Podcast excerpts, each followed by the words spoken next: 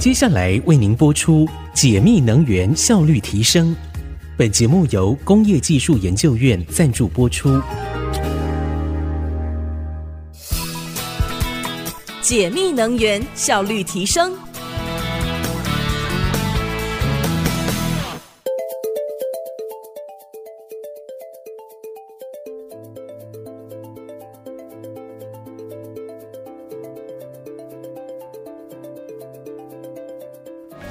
家好，我是 E3Go 的军颖。那今天很高兴来分享，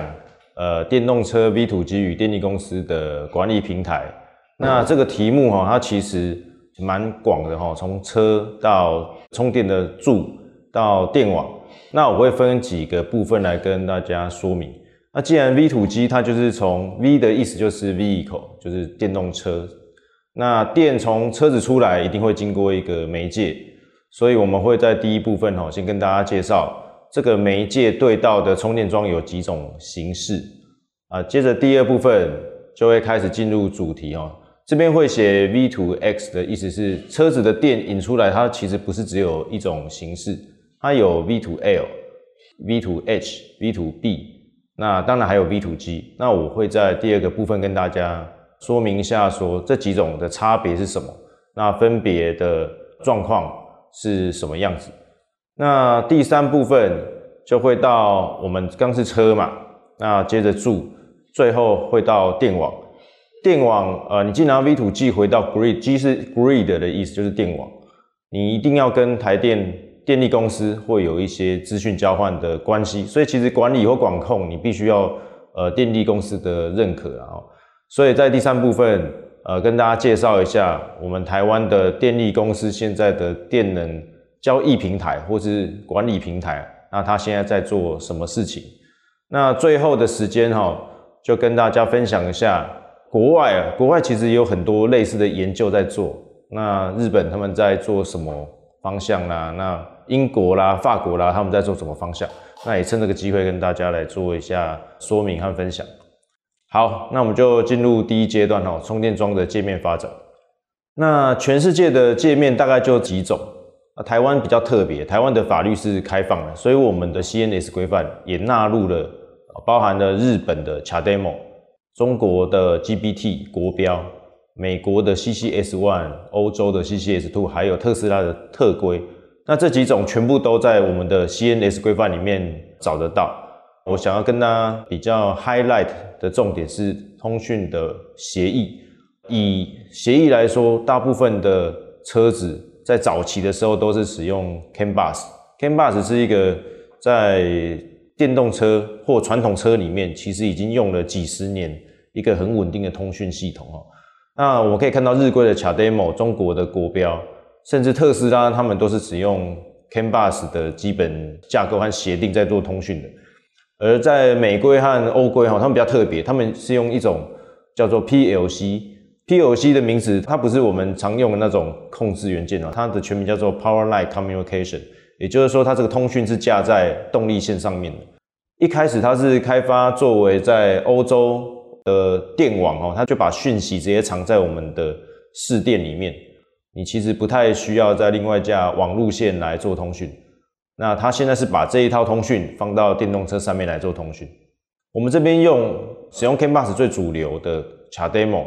还有 CCS 来做比较，这两种通讯到底差在哪里呢？其实最显而易见的哈，就是速度啦。CAN bus 的速度一般来讲，我们电动车使用大型车是两百五十 K，一般的四轮车是五百 K，而 CCS 呢？它所走的 PLC 速度就非常的快哦，它最快可以到达五百 Mega，但通常我们使用的不会到那么快，我们的讯息量没那么大哈，所以大概就是十 Mega 以下。那这两种的通讯就会让这个应用，就未来的应用有天差地别的不同哈。那刚大概带到了通讯，我们现在回到界面，我们先讲一下 CHAdeMO 的界面。CHAdeMO 是日本最早开发了一款。充电的协定哈，它不只是通讯的协定，它也包含了硬体哈，就是连接器的形式。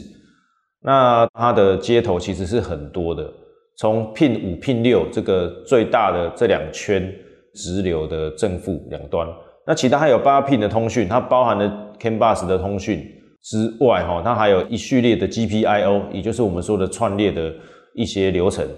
那其实 CHAdeMO 这个规范哦，它把每一个功能都分开哦。日本人做技术的思维比较像是一件一件慢慢来，那每一个东西它都有自己专属的功能，所以它的硬体的这个 pin 就会很多，那每一个 pin 都有自己专门的功用。而通讯哦，CAN bus 刚刚有提到，CAN bus 的速度比较慢，所以它走的规格比较像工业通讯，工业我们在用的，也是车辆传统在使用的通讯格式。一般在它的这个送的我们叫做数据帧啊，里面我们包含了 ID，还有 data 的一些 frame。那你其实接收到这些东西，你必须要搭配相对应的 table，它就会跟大家说明说。每一个 ID 它后面的哪几个 data 代表什么意思？要怎么去解析？不过它有个最大的问题，就是它没办法用我们现在网络上发展最快速的各种加密协定哦，在 CAN bus 上是不能用。那刚讲完了 CHAdeMO，我现在来说说 CCS。其实大家第一印象就是，诶，这个跟 CHAdeMO 的界面比起来，是不是简单很多？它这个当然最大的六七 pin。哦，就是直流电的正负，这个一定会有哦。之外，其他的 pin 它是很少的，而且它是交直流整合哦，所以它上面五 pin 的头哈，它还包含了我们一般慢充的交流电。而通讯的部分哈，它是把它整合在 control pilot 哦，整合在这里面来做通讯，所以它等于是一聘多用的状况。那不管是 CHAdeMO 还是 CCS，其实他们通讯协定的流程都是非常接近的。一开始都会从建立通讯，然后做初始化，接着做 cable check。cable check 的意思就是绝缘诊断了，它会去侦测你的大电的正负端对地的阻抗，看有没有状况发生。如果一切 OK，就会进入 pre-charge，才会开始升压，接着进入电流命令。呃，所谓的一般充电，它和 V2G 最大的不同就在我们的电流命令哦，在 V2G 的通讯。它是允许你的电流命令哦是负的，也就是说正负代表方向哦。如果说你的电流命令是负的，代表你可以从车子里面把电抽出来回给电网。OK，那在前面通讯的部分，其实就会去做呃 handshaking，车子允许 V2G，那电网也允许 V2G，同时都允许的情况下，才会去交握。哎，你车端的放电可以放到 SOC 几 percent？比这个还低的时候，我们就会停止电力的逆向传输。好，啊，刚讲到充电桩的接头相关的通讯方式之后，我们现在回到电网端哈来讲，V2X 有包含哪些东西？最早发展 V2X 的规范其实就是日规卡 demo 它其实在很早很早以前就把相关的东西都定义得很清楚哈。那我们可以从卡 demo 的规范里面看到，它分成的六种不同的种类。哦，从第零到第五，那第零的其实它的意思就是 V2L，也就是说，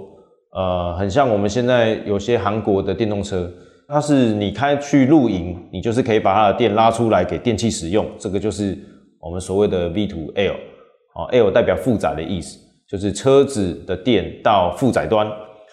而后面的一二三四哦，这四种种类，老实说都是 V to H。那日本其实，在 V to H 这边，它做了非常深度的分类，因为日本它本身自然灾害多，所以常常停电的电，它会需要电动车把电打回给每一个独栋的民宅里面。那这边其实分成这四种，简单来说哦，第一种就是这个房子它接受 V2H 的电，它是用独立插座来做的。那二的话，它是不可以并网，可是它可以透过分配去，就一个 switch。去切换你现在是市电供电还是车辆供电？那第三种的话，它叫做可并电网但不可回师电。这个意思哈，其实就是说你的车子回来的电的电量不可以比你这个房子在使用的还多，这样就不会有反向的电流回到电网。那第四种，其实在广义来说哈，就已经有点接近 V2G 了。也就是车子的电，它会先进呃我们的住宅，再经过住宅的一些 inverter 来并网。这个对于电力公司来讲，其实它看起来的状况跟实际上 V to G 是很接近的哈，也就是一样是电动车里面的电透过设备回到市电，而第五种哦，它就是不需要透过房子哈，它就直接从充电桩的这个双向一些智慧 inverter，它就可以直接并网。OK，那刚讲的是 CHAdeMO 已经有清楚的定义，但大家比较呃在意的是主流的车子到底是用什么规范？那主流车子依据现在啊都是以美规、欧规为主，所以大部分的车都是走 CCS 嘛。那台湾其实现在主流车也是 CCS One，也是美规。那在 CCS One 里面有没有 V2G 的通讯协定呢？那答案是目前没有，但正在规划中。以现在国际协会的规划状况哦，预定是之前的 timeline 大概是二零二五年会定定。不过依据现在的状况。是在加速中啦，所以是有机会在二零二四年，甚至二零二三年，我们就可以看到一个初稿、一个草稿的版本了。那它主要就是在现在的规范一五一一八里面哈，ISO 一五一一八里面增加了 OCPP 二点零的通讯。现在主流都是使用一点六来对管理系统通讯，未来会进展到二点零。二点零有什么更新呢？哈，第一个最重要就是呃，二点零增加了双向的。电力流的一些数据的通讯，让我们可以在二点零上面做呃 V2G 的需求的传递。那接着它又增加了很多，比如说呃车辆凭证的这些更新哦，那也就是它可以实现 Plug and Charge 的功能，而不需要再透过各种额外的什么车牌辨识啦，或者是什么手机啦，不用，就你只要呃充电枪一插到车子上面。车子的讯息就可以透过凭证，透过一些加密的资讯传到充电桩，传到后台服务。那接着它当然也增加一些税哈，这个税其实是为了欧洲，还有为了一些碳税碳权来设计的。在欧洲它很特别，他们有些国家是发电大国，它会把它的电转送到其他缺电的国家。那在这种情况之下，你的电力，它可以视为一种商品，它已经跨国境了，它就会有税的产生。那在这个通讯里面哦，它也把这个关税啦，哦一些呃碳权的碳税哦，都把它考虑进去。未来一样可以透过车子，透过 OCPP 二点零的通讯协定来传递这些资讯。那接着我们开始来看，其实一个场域它不一定只会有一种回电方式，像也许有一个很大的区域。呃，比如说新竹县或者是竹北市这种区域型的哈，它可能有个示范园区。这个示范园区里面，你会有很多区块，有 V2G 的使用，有 V2H 的使用，或者 V2B 的使用。那不管是怎么使用哈，其实在每一区它都必须要有一个区域的控制系统，我们称为 CPO 啊，Charge Point Operator。也就是说，每一个区域有个 CPU 在掌控这个区域里面每一个充电桩和每一台电动车的状况，并把他们的呃现在实际情况和需求呃传到台电公司。那台湾只有一间电力公司嘛，就是台电啊，传到台电来做调度。那我们现在来聊一下哈，这 V2L、V2H、V2G 它实际上的内容是什么？刚刚其实我们已经初步从卡电模的规范知道了各种不同的分类了嘛，啊，那我们现在就开始一项一项哈来看说，呃 V two L、V two H 或 V two G 它其实概念是一样的，但是因为在使用的受电端不太一样，所以我们给它不同的定义。那我们就先从最简单的 V two L 开始好了。呃，车子的电它是直流电嘛，它的电池是直流电。它要回到我们的家庭或是电网，它必须转成交流。而这个 V2L 一般来说，去转成交流的这一个双向的呃 inverter，呃，看它放在哪里。V2L 的 inverter 一般来讲，它是使用车内的 onboard charger 来做实现的，所以它不会有太多复杂的功能。也就是说，它就是单纯可以给负载使用。你露营的时候，给你的电子炉啦，给你的。呃，电风扇啊，甚至投影机啦、这些都没有问题。但是你如果要跟电网去结合的话，你必须还有很多要考虑的啊，比如说车子直接出来的交流电的相位啊，和真正电网的相位，它如果不同，你这样接上去，它是会有安全问题的哦。那就必须要透过车外更完整的系统来做这个调变。所以 V2L 能不能够并网呢？老实说，不可以直接并，但它可以透过我们二次的 inverter，就是额外的设备来达到跟储能并接，或者是 V2H 的功能。哦，这个是可以透过额外的设备增加来达到的。那 V2H 它其实是 V2L 的升级版啊，它等于说我可以透过车子把更大量的电透过充电桩。直接回到这个家里的系统。那现在发展的最成熟的，呃，以 V2H 来讲，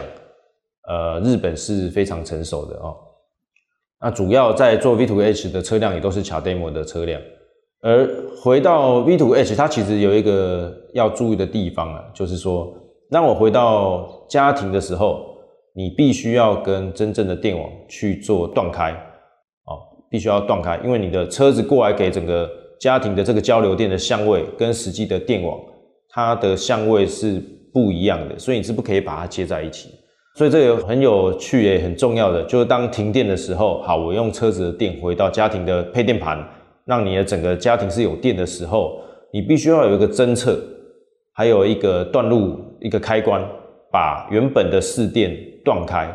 避免说你的呃电力系统哎突然恢复供电了，它的电一进来，你们相位不同。它就会有发生安全的疑虑，哦，可能就会跳电跳跳火。所以在 V2H 的时候，它又会分成可并网型和不可并网型。那可并网型它就是会有一个呃 CT 去侦测现在的电力的状况啦，然后还有一个智慧的 backup box 去侦测现在的电网状况，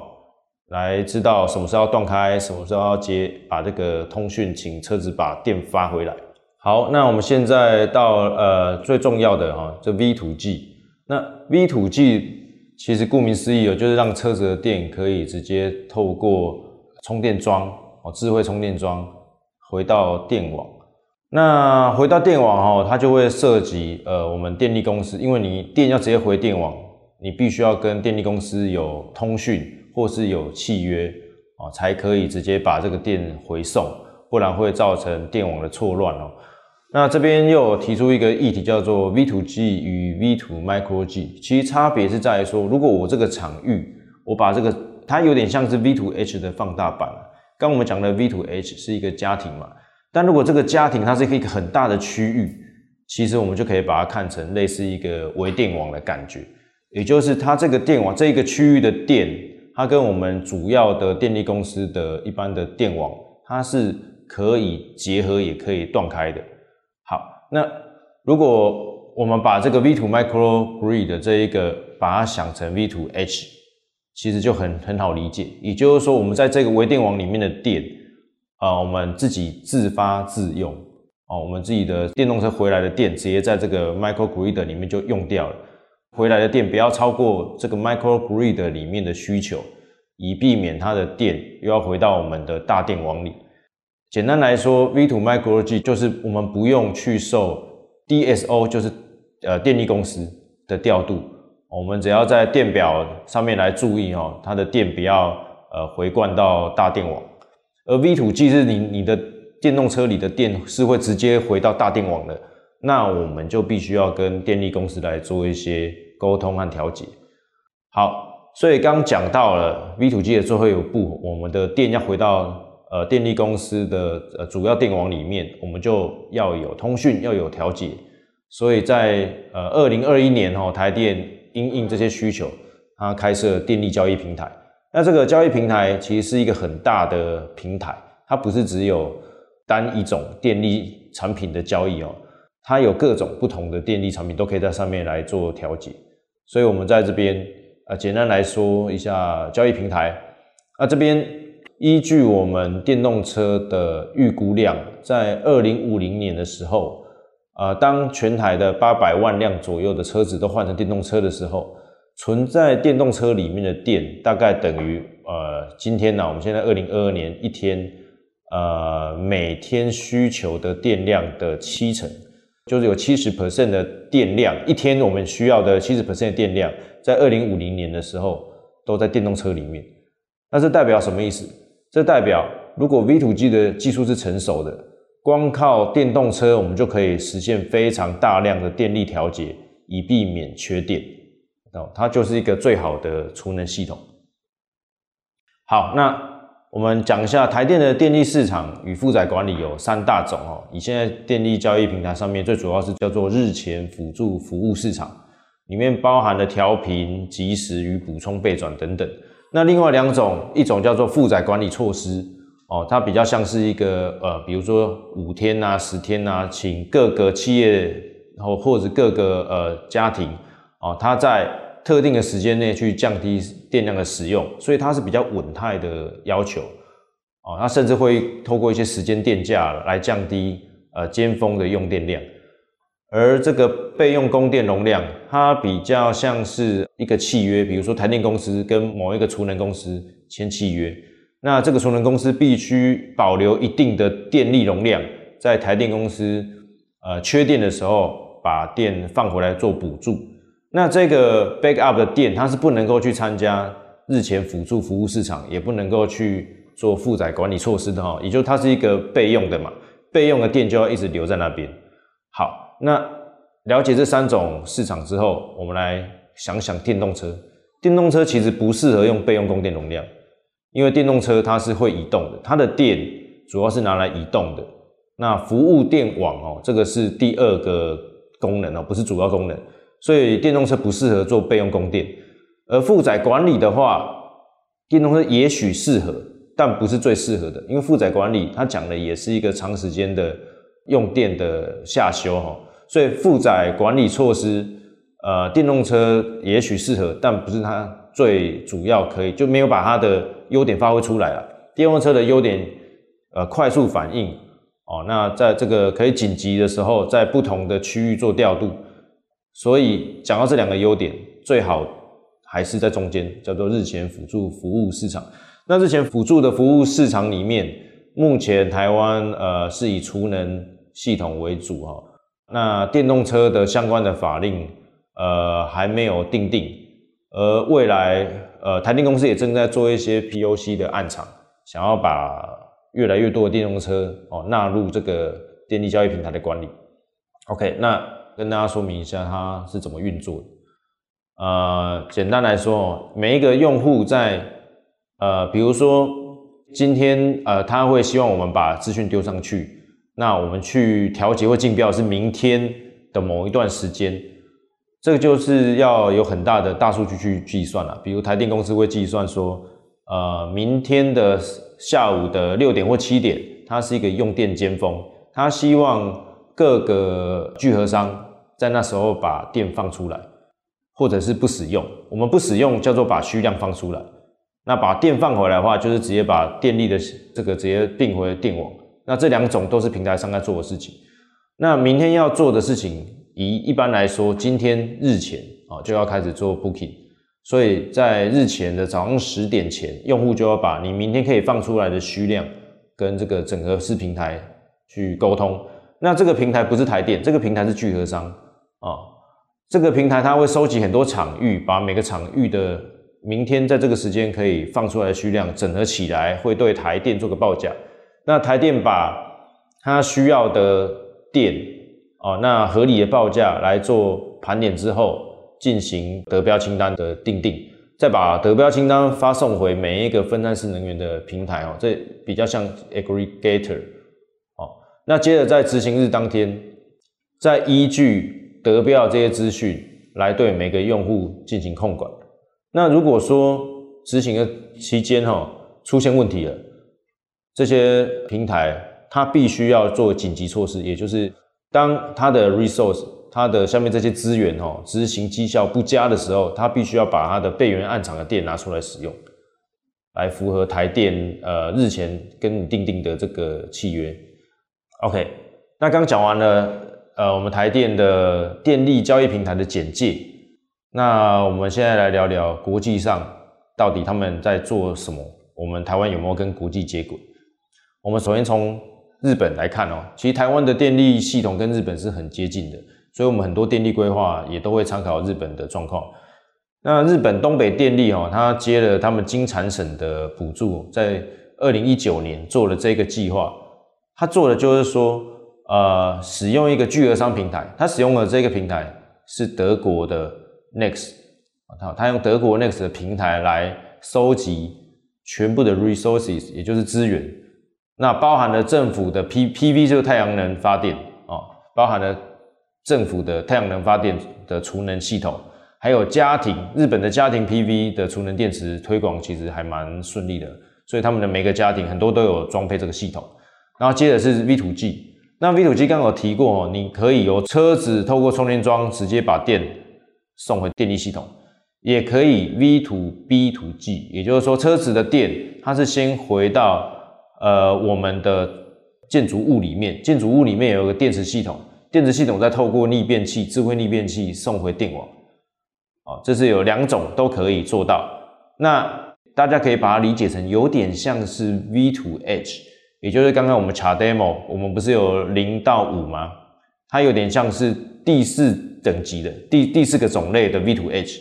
哦，它的车子透过充电桩 V to H 到住宅，再由住宅透过呃 Inverter 送回电网。OK，这是日本在做的事情。而在欧洲的话呢，他们其实在，呃欧盟有一个 IMET 的十项旗舰计划，在十个国家做十种不同的电动车电力的调配的研究。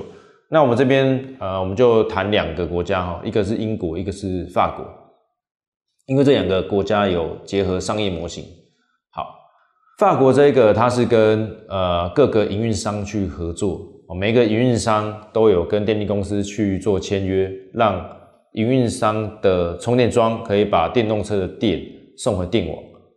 让这个每一个车主哈，你如果参加这个计划，每个月大概会有二十欧元的收益。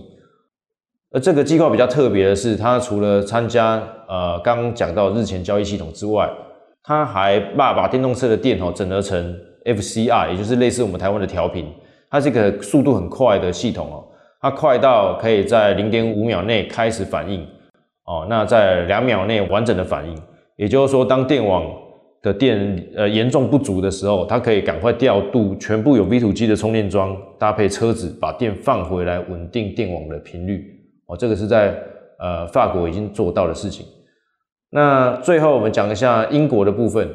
英国的部分它跟刚法国的非常类似的计划，但它的装设地点不同哈，它是装设到住宅里面。它把每一个家庭使用电动车的的这个充电桩，都把它升级成双向系统的 V2G 充电桩。